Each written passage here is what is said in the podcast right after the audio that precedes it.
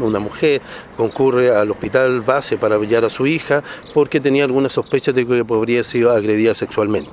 En virtud de eso, nosotros procedimos a tomar la denuncia, la entrevista a la denunciante, al igual que recabamos todos los antecedentes clínicos que tenía el hospital en ese minuto, recibimos una orden de aprehensión para una persona determinada, para un adulto, por el delito de violación, en la cual hay algún nexo, obviamente, eh, el imputado habría sido conviviente de la madre de la víctima,